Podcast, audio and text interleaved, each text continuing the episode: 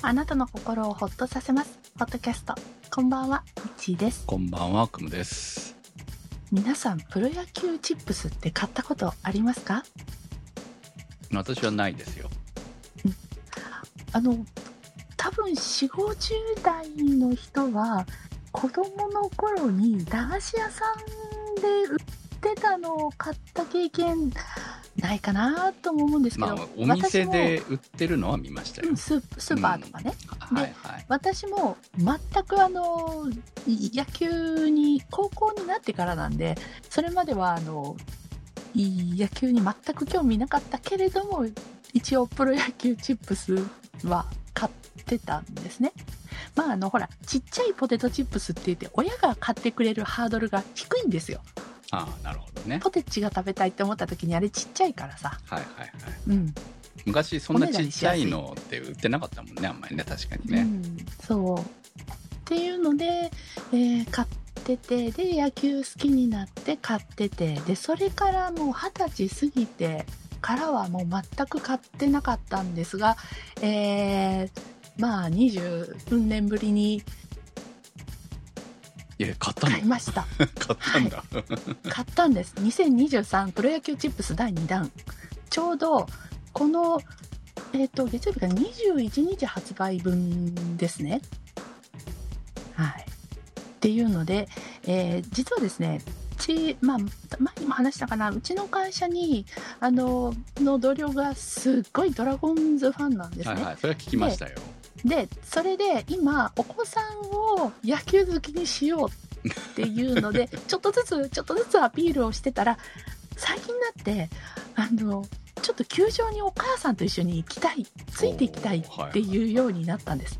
でおちょっと興味出てきたのかな？でも無理はせずに少しずつって育てているところで野球のへの興味をねそしたらプロ野球チップスが食べてみたい買ってみたいっていう風に言ったんですよお子さんが。で でちょうどその21日発売日多分何かのニュースとか YouTube か何かで言ってたんでしょうね。あなるほどね。でその小学生のほんとちっちゃい低学年のお嬢さんと息子さんでそれから探したけどどこにも売ってないのよっていう話を昼休みにしてたんですよでえーそんなに売ってないのって思って帰りに水曜日スーパーに寄ったらあったんですよ少しうん。ん？もう残り少しっていう感じでああったじゃあ私買ってあげようと思って買ってはい。でついでに自分も久々だからって買ったんですよ。はあ、なるほど。うん、はい。あやっぱりこのカードの入った袋あげる開けるの久しぶりって思って開けました。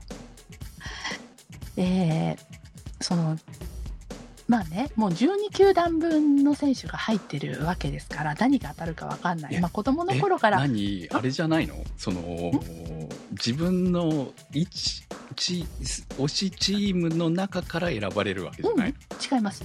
12球団の選手が何かが入って誰のかが入そってるれそれ結構しんどくないですか？うん、まだそれならセ・リーグだけとかパ・リーグだけに固めてほしいなって思それすららもないわけですね。そうです。はそうなんです。っていうのでまあ私的にはまあ最近若干馴染みの出てきた中日かまあね広島だと嬉しいなと思ってたらですね、なんと、えー広島東洋カープ栗林良二選手。おキラキラカードが当たりました。およかったじゃないですか。SSR ですからね。でえいやこれはね多分ね一番いいやつじゃないんですよ。一番いいやつはこのキラキラに金色のサインが入ってがそれがいるらしいんですね。うん。でもう一つがで知ってる？今2枚入ってるんだよカード、知らないってだから。うん。あの今までずっと1枚だったんですけど昔は。今は2枚入っててもう1枚はライオンズの水上由伸選手。あーはい。なるほどね。2つぐらい入れとけば不満がない感じ。これがねお値段が今100円。お店によってもしかしたら違うかもしれないんですけど私買ったとこ110円でした。うん。まあなんか昔もっともっと安かった記憶がありますえっとですね。私があの子供の頃1989年頃までは一応30円ぐらいだそうでしょう。そうでしょう。そんなイメージですもん。それから52円になったのは記憶にあるんですよ。私買った買ってたからでそこから2000年になって60円台になりであと2007年に80円台になりっていうのでじゃんちょっとずつ上がってで今100円台になってるそうです。だからかなカードが2枚になったのって。ああねうん。確かに、まあコスト的な問題もあるでしょうからね。うん。あこれ2007年からカード2枚入りになってますね。はい。ねっていうのでなんやっぱりねこの袋の中での入ってるカードをこう開けるドキドキ感っていうのはやっぱりこうね小学生の頃から変わらないなっていう感じでしたね。まあカードゲームが流行るわけですよね。そうですね。野球を応援してた頃はもっと殺気立ってましたから、敵チーム出てきたらどうするんですか？破るんですそれは失礼なことはできないけれども、はい。それはできないけども交換するんじゃないの？トレーディングするんじゃないの？周りにそんな敵球団好きな人いると思う？ああ広島ですからね。広島以外ないですよね。ええ。だからもうちょっと机の端に置いて睨みつけるぐらいしか であとはしまい込むぐらいしかできないんですけど、なんかこうねやっぱりこう痛めつけるとか 振ってるとかはちょっとできないなっていうのはやっぱりねはい野球選手失礼だからね。そういつ自分の球団に来るかもしれないしね。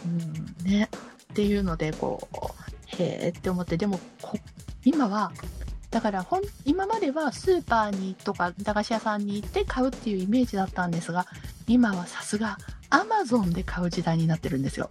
はで はい。あのほらやっぱり大人買いする人たちが多いっていうのもあって本当にいまだに大人買いしてるわけですね。うんそうなんです。うん。でその大人買いしたい人たちのためにアマゾン限定ボックスはっていうスペシャルボックスが存在するんですよ。これは10袋プロ野球チップスが入ってプラス8枚入りのカードパックが入ってるんですよ。ああのちょっとスペシャルなカードの入ったやつ。ーなるほどね。うん。っていうので、なんか妙に詳しくなってますね。いやなんかすごいか語っててさというか。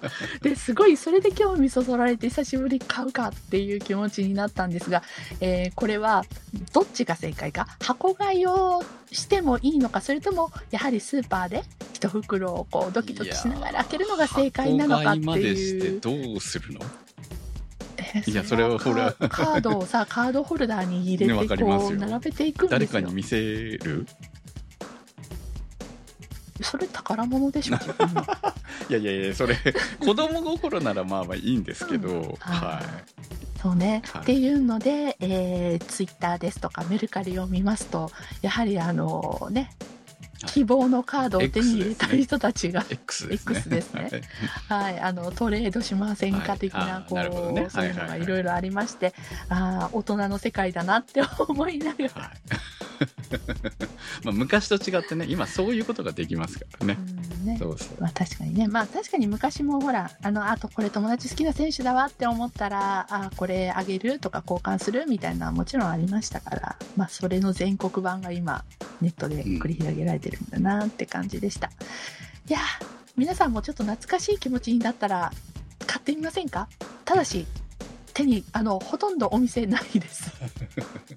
コンビニとかも一応本来は売ってるらしいんですがえ数量限定なのであの見かけた時が買い時です。だからそういうのはほらやっぱりお店入った時に見かけて、おって思って買うのが一番こうなんか楽しいんじゃないの？箱買いするのになったらそれはもうマニアでしょ、そうなんです。うん。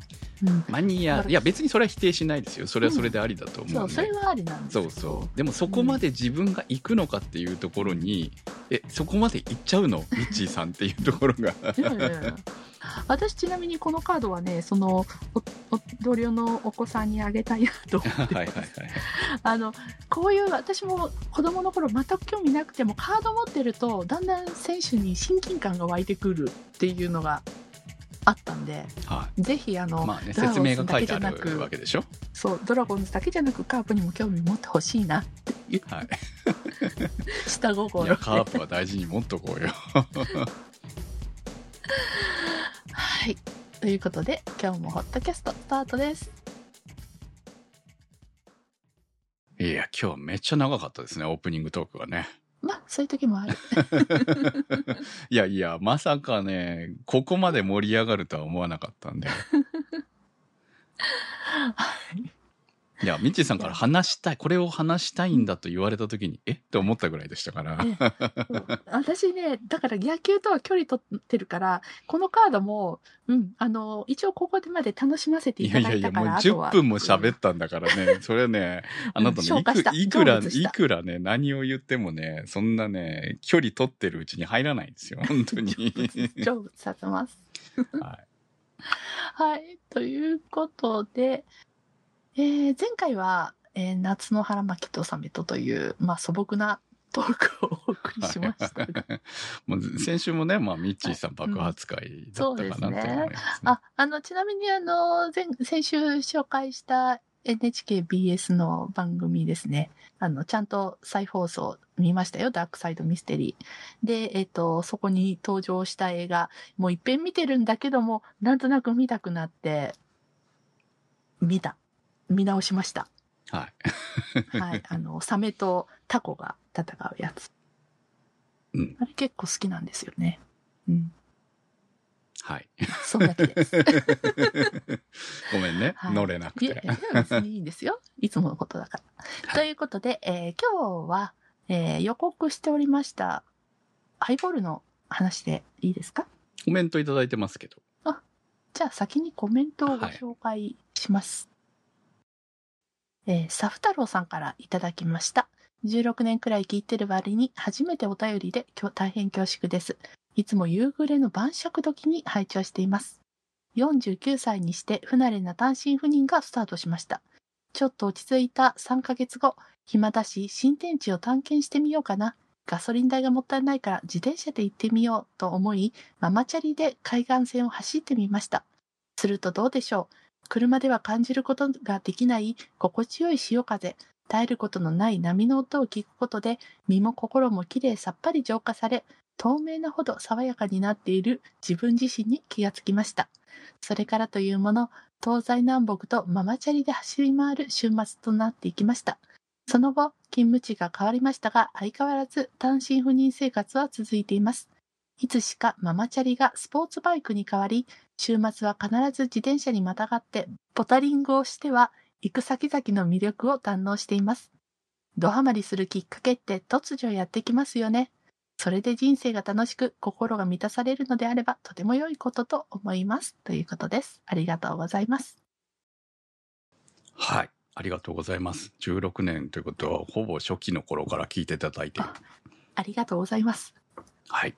ありがとうなんございます。か最近長く聞いていただける、いただいてるって聞くとちょっとすごく恥ずかしくなってきちゃって。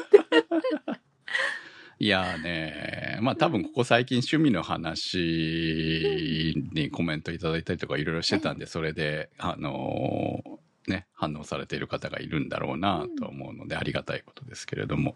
うんはい。まああのね、40歳後半になっても、急にね、趣味にはまるってことはあるよねっていう、そういう話ですよね。そうです。いやーね、でも単身赴任ってさ、したことないんでわからないんですけど、うん。急に今までは家族がいた環境から一人になるわけじゃないですか。うん。まあ、寂しくもあり、ワクワク感もありみたいなところがあるのかなとは思うんですよね。ああ。一人暮らしを独身時代してたかしてないかによってあまあもちろんそれもありますけどね、確かにね。うん。うんたださ、やっぱり、一人暮らしをしている、どのぐらいしてたかっていう年齢にもよると思うんですけど、学生の頃と、その、まあ実際社会人になってからって、ね、やっぱり人によって、うん変わってくるね。まあ一人暮らしが長ければ長いほど、まあ何も変わらないみたいなところはあるかもしれないけどね。うん逆にワクワク感かもしれないですけどね。うん。うん。まあ、一人の時間ができるっていうことですもんね。そうなんですよね。だからうん何をするかになになるのかなって思うし、いや、私は今、本当に一人になったらちょっと辛いかなって思いますよ。喋。る相手がいない？うん。あのーやっぱこう仕事にもよりますけど、そんなにこう人と会ってやる仕事ではないので、うん。ってことは家仕事が多いわけじゃん？うん。ってことは、やり取りすることはあっても、直接会うことがあまり少ない。ね人と関わることが、そう、環境的にね、人と会うことが単身少ない。赴任ってことは、あくまでもそこに行って仕事をしないといけないということで、人の関わりがある、あるからね。普通より多いんじゃそうそう、多い。そうだよね。まあ、だからまあ、まだいいのか。でもほら、家に帰った時は、一人。あ、でもそれもまた、うんね。なるほどね。で、まあ家族とはもう今はネットでね、ね、昔と違ってね、やりとりできるし、まあでもそこまでするかなっていう、多分49歳ぐらいの年齢だ、まあ、忙忙しいっていうのもありますよね、もう、ねそう、わざわざ毎日ね、今日は何があった報告をするのかどうかも、夫婦関係にもよると思いますし、もう子供とかはね、多分もうね、わざわざって感じだろうと、ないと思うんですよ。うんってなると、こう、意外とね、まあ、そうなると、やっぱりこう自分の時そう、ある程度ね、趣味を持ってるっていうのはね、いや、持った方が、この後がね、定年後のことを考えたときに、うん、ないよりはあった方がいいよね。そうね。うん。と思うので、いや、いいんじゃないですか。そのね、最初はママチャリだったのが、スポーツバイクに変わっていくっていうのもいいことだと思いますし、もう健康上いいからね、自転車ね。そううね。んっていうのもあるから、そう。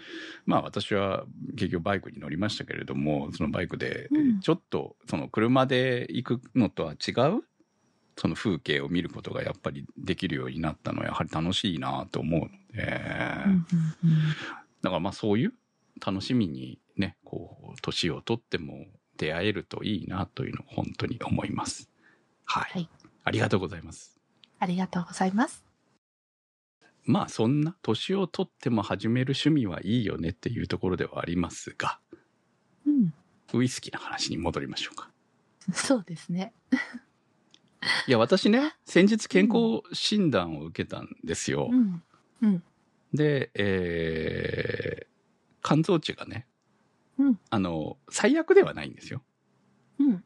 まあ若干前の検査よりも上がってんなとうん。いうことで。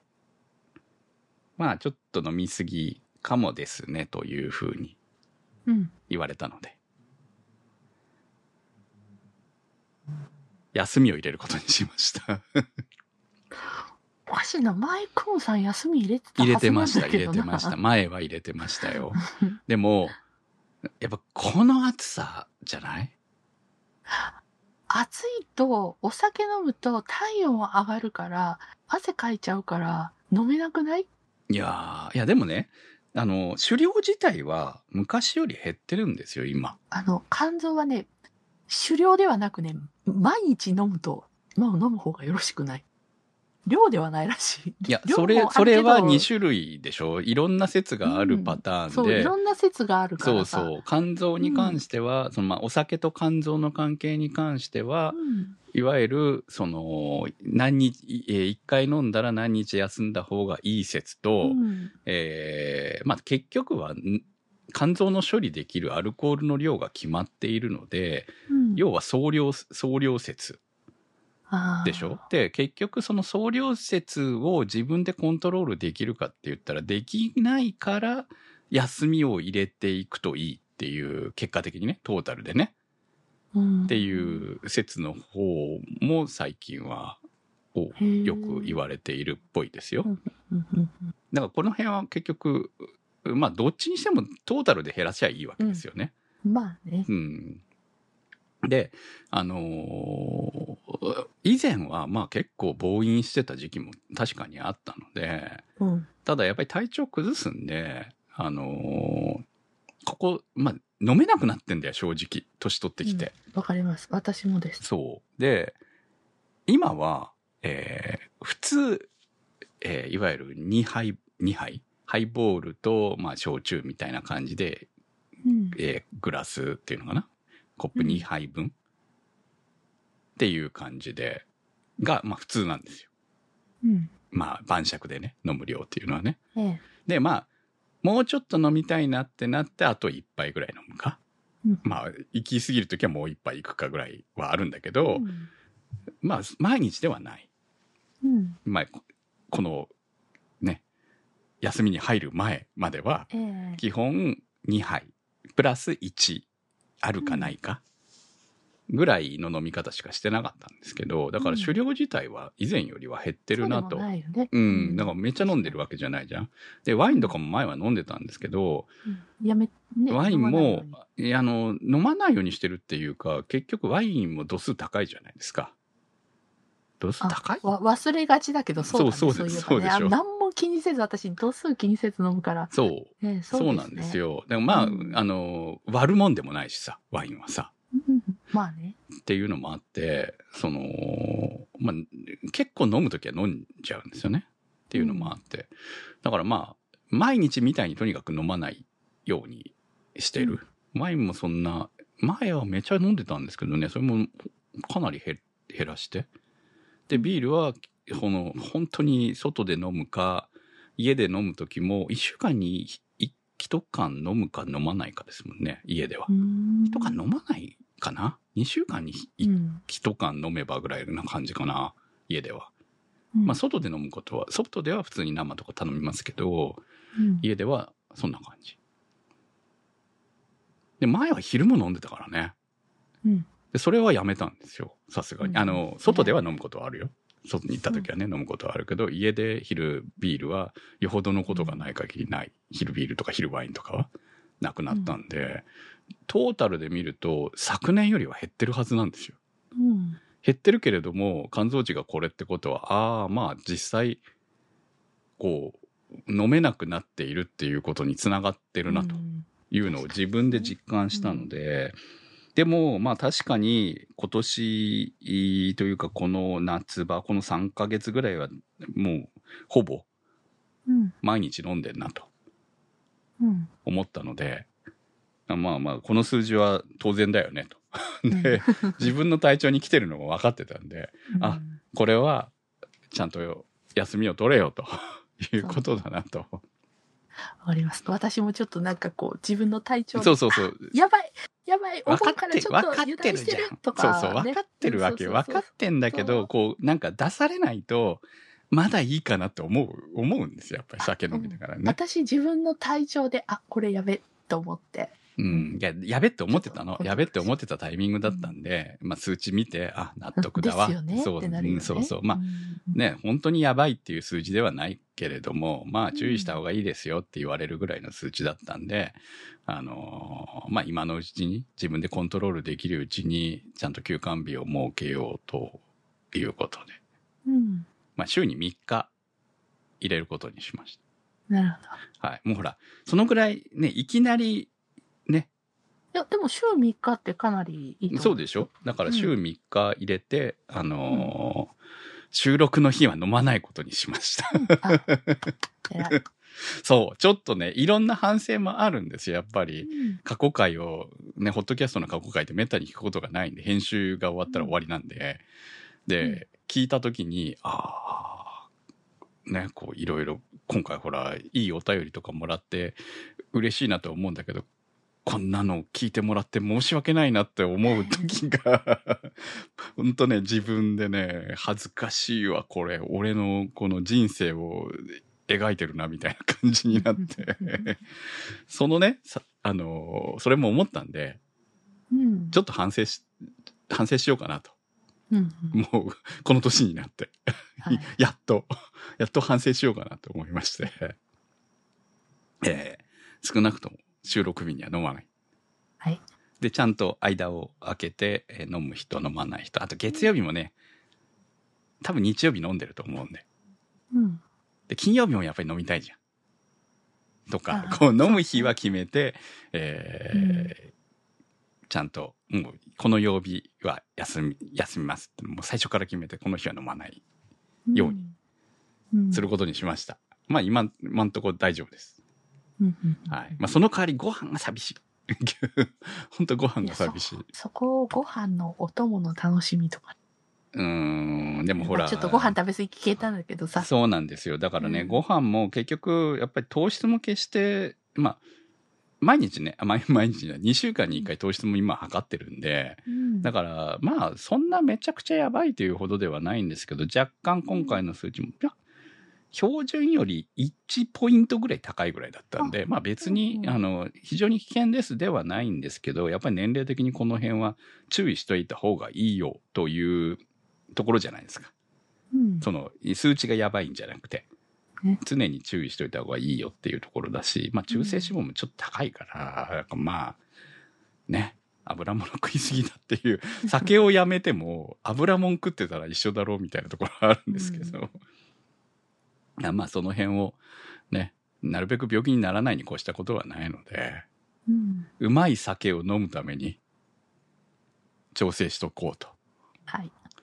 まあね、飲まなかったらね、体調いいんだよ、実際。うんそうなんだ そうなんしかも、あの、その夜がすごく有効に使えるんです。うん、まあまあお確かに。酒飲んでる時より。なんか充実してるんです。次の朝もスッキリなんです。ああ、そうね、うん確かにね。あの、眠りはいいよね。睡眠の質はいいよね、確かにね。うん、そうね。そう。だからまあ、あの、飲まないに越したことはないなとは思うんだけど、飲まずにはな、いられないというか。っていうま話を、はいえーお酒の特集するよっていう回に。あそう、そうなんです。そうなんですよ。はい。と言って、あの、関数値があって言いながら、えー、ね、おはい酒をコンプリートしてるクムさん。コンプリートしてないね。あれ、あとあ一本足りないいの？一本足りないんですよ。あれすべてじゃないんだ。はい。あの、バスカーっていうお酒、えウイスキーにね、今私ハマってるっていうところで。うんうん。いや、なんでね、こんな話になったかっていうと、少し前に、みちさんと話をしてまして、ハイボールの話をしてて、はい最近安いウイスキーのハイボール飲めなくなったという話をしてたんですよ。うん、そうですね。まあ、ま安いウイスキーっていうのは主に1000円。えっ、とね、1000円切るぐらいの、うん。そうね。まあさすがに5、600円じゃないよ。1000円切るぐらいの、えータイプの、まあよくハイボールで飲むのにちょうどいいみたいに言われる、そう。で、我々も、うん随分お世常話に用してなっていたたんですけあどれ、ですね。でもそのクラスだと別にハイボール、アルコールを飲んでるだけうんっていうのか、我々はアルコールを摂取したいんじゃない。うん、味わいたいそうそう、味わいたいんで、そうなんですよっていうのもあって、うん。いや、なんか、ハイ、ほら、お店でさ、ハイボール作ってもらって飲むとうまいじゃない。うん。で、全然そんな味じゃないよなって思ったわけですよ。うん。あの、ジョッキとかじゃないタイプのハイボールですね。そうですね。そうですね。ははいい、はい、スリムなグラスの方のハイボール。そっちのハイボールですね。そう。いや、ジョッキで出てきても、ちゃんとその銘柄が決めてあって、えーそういうやつだったら美味しいじゃん。まあだから、ほら、今、山崎の缶が出てたりとかするわけでしょ、うん。で、そういううタイプだったら、ちゃんと量って決められてるから、ん。うん、そうね。ベそうストなる。ね。はい。あれは飲んだ時にうまいって感じるわけですよ。うんうん。で、ああ、そういううハイボールを飲みたいなと。ただ、なんか喉が渇いてるから飲むハイボールじゃなくて、うんうん。っていう風になってきたら、やっぱり値段が上がっていくわけですね。だって、ね、3000円とか5000円とかするウイスキーのハイボール、めちゃうまいもん。当たり前じゃん。そうなんです。だから、値段だなってやっぱ思うわけよ。うん本当に。うん。っていうところから、えーまあちょっと巷で話題だったバスカーに行き着いて、えーまあ、2000円ぐらいなんですよね、あれがね。うん。で、え1本買ってみて飲んだらうまかったんで、いや、これはやっぱりこのクラス買わないとダメなのかなと思ってね。まあ多分1500円ぐらい出せば十分あるんですけどね、今もね。うん。美味しいハイボールで美味しいお酒はね。でも、あまあちょっと、もうちょっと出すともっと豊かになるなみたいな。でもっと上出せばもっとうまいのは分かってるけど、でもそれはほらいろんな飲み方で楽しむみたいになってくるんで私とりあえず今夏場はハイボールでいいねっていうところがあって、あと、ウイスキー何でもハイボール合うわけではないので、そうですよね。あくまでうん。もお酒によって、あの、そのままストレートがいい、水割りが美味しい。で、ハイボールにす、あの、炭酸で、ソーダで割るのがいいって、こう、うん。いろいろ、向きき不向ききじゃないけど、がねあるよね、あの、得、得意分野はいがはいはいあるので、あと、まあ、飲む人の好みもありますから、うん。そうねまあ、その、全部がっていう話じゃないけれども、今のその価格帯で、ハイボールにしたら美味しいのが多いっていう感じですそね。うなんですよね。そうで、えー今は私はハマっているっていう感じですかね。はい。そのバスカーに。で、えーいろんな種類があるんで、えっ、と、その、レギュラーって言っていいのかな？が一番う、んその、2000円のやつがあって、その上の1000円ぐらい高いシリーズが、まあ、レギュラーではない特別、なんて言う言われてるのかな？なんか、こう、限定品みたいな感じで、まあ今売られている4種あるんですよね、確かね。うん。バス、バスカーが4種。うんトリプルカスク、シングルモルト、シングルグレーン、シングル、シングルポットスチルっはいはいていうのがあります。ね。で、れバスカーは、うんあの、ウイスキーの中でもアイリッシュウイスキーっていうジャンルはい。になります。うん。いや、美味しいですよ、やっぱ。その、ううんん、やっぱ本当ウイスキーはある程度値段でわかるなっていうのひどいけどね、もう実際そうだからね、これはね。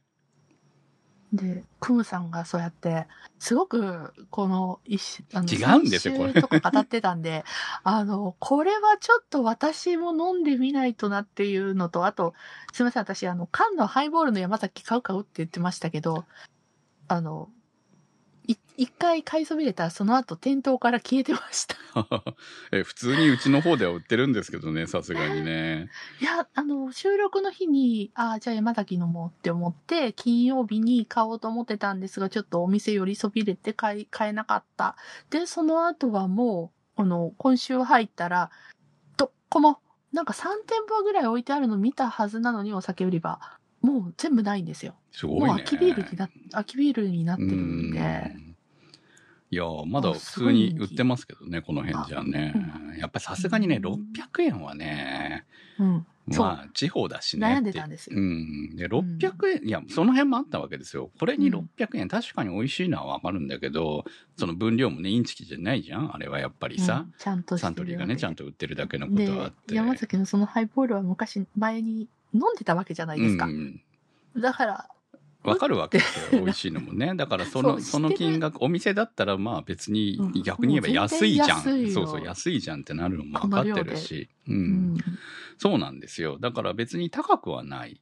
だけれども、えーちょっと覚悟がね。そうなんでで600円それに出すんだったらって感じもあって、ね、2000円買える。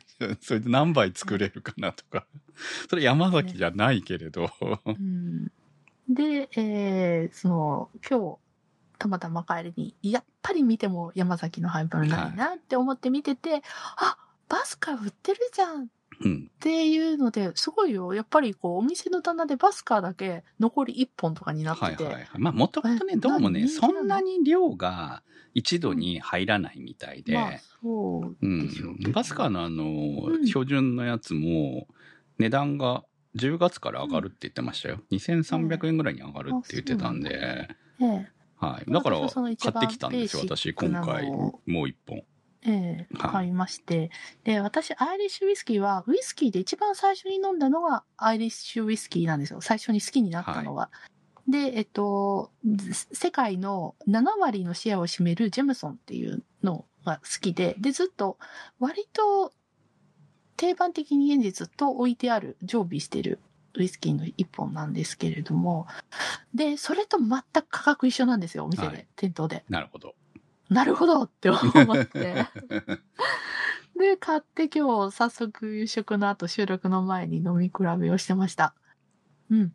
あの、私の中ではですよ、私の好みとしては、えーっと、もともとあんまり甘くない、甘さのかん、甘さがなくって、青リンゴ系かな？なんか爽やかなフルーティーさがあるっていうので結構好んで飲んでたので、役割分担がこう私の中のウイスキ。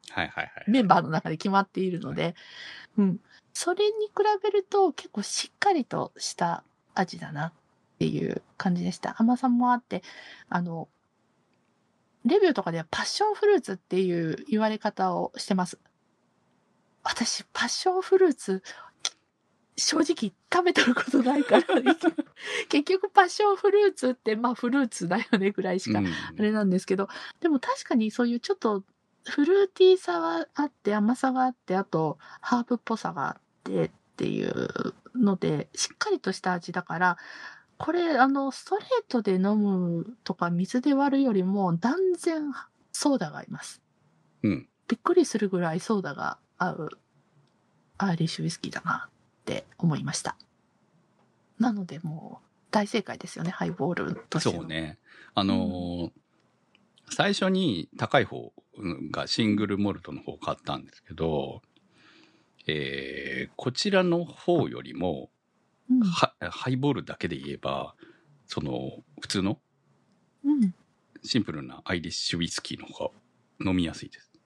うんうん。飲みやすいっていうのかなあの、ハハイボールに合うフレーバー感があるっていうのかな、うん。そう、今回ね、えーっと、まだね、シングルポットスチルだけ買ってないのかな多分。うん。これも多分近いうちに買うつもりです。これなんで買ってるかって言って、ミッチーさんが買いなよ全部揃えなよって言ったからだよ。それはだって揃えるのロマンじゃん。で、ほら、手が届く範囲で揃えられるじゃないですか、そうですね。はい。が。まあ、うんそこが素晴らしいな。いいな、ね羨ましいなっ1本て思います。3000円ですからね、高くてもね。そ4 本揃えても、まあ、大した金額じゃないじゃないですう。か。ねその、まあ、大した金額だけど、4本で1万、アマゾンだと1万3900円。そうです。ね。はいはい、はい。ぐらいですねそうですね。うん。まあ、値段は基本多分ほぼ変わってないですよね。その値段なんで。でも、しかもこういうラインナップで4種セットっていうところがまだ魅力的だな。そうね。だから違い、俺ちょっともうちょっとしたらこう、ちっちゃいコップ並べて、全部注いで、味わってみようかなって思ってるくらいなんですけど。うん。だってこのタイミングだったからさ、楽しそう。今ほら、この、これにな、このね、休館日にならないタイミングだったら、それやってみようかなって思ってたんですよ。ねえ。あ、はいいいじゃない。いや、そういう楽しみもね、あっていいなと思う。うんうんうん、飲み方もね、いろんな飲み方ありますからね。そうなんですよね、うんそう、だからハイボール以外でも飲んでみたいなと、どういうのが合うのかなって思いながら、うんえーミッチーさんが挙げた、ね、リンクを見ながら、いろんな割り方で、割り方なり、うんなんなりでうん。飲んでみようかなとうん今は思っているところではあります。いや、あの、ミッチーさんになるほどハイボールって言ってもらえてよかったです。うんいやー、思ったほど美味しくなかったよって言われたらどうしようと思ってました。私、ジャムソンは、ソーダ割りはちょっとしないんですよ。うん。あの、もうちょ、なんかちょっと、き、き、ちょっと存在感が薄くなっちゃうからっていうか、うん、ちょっと違うなっていうのがあるんで、もちろんお店でたまに飲んでたこととかあるんですね、ソーダ割りしてもらって。美味しいは美味しいんですけど、うん、なんか、ちょっとなーっていうのはあったんで、それに比べると随分、あーあの、多分作る人も、ソーダ割りをイメージしているのかなとか思ったり、そうそういう想像するの楽しいですよね。うんまあ、ただ値段的にはこのクラスになるとノンエイジこれノンエイジですからね3点の方でもね。そう。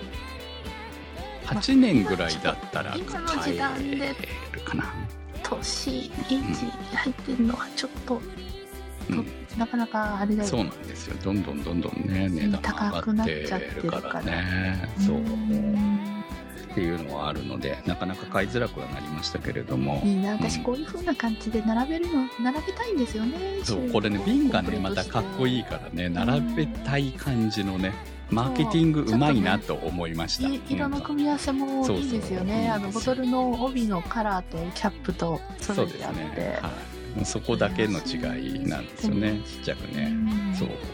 アルコール度数とかその辺が違うのをねちょっと書いてあるだけでみたいうな、ん。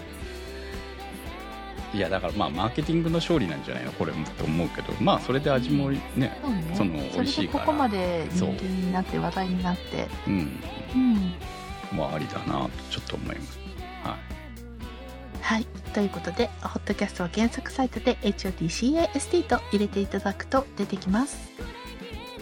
今週のホットキャストはちょちょさん立ち切れ線香さんまきさん白熊さん怪しいたぬきさんスーギーさんてる兄さん池ちゃんさんにわっちさん大さん長通りさん画伯さん紫のサルスベリさん大宮ランナーズハイさんチョコバニさん島圭さんのサポートにてお送りいたしました番組のサポートをありがとうございます。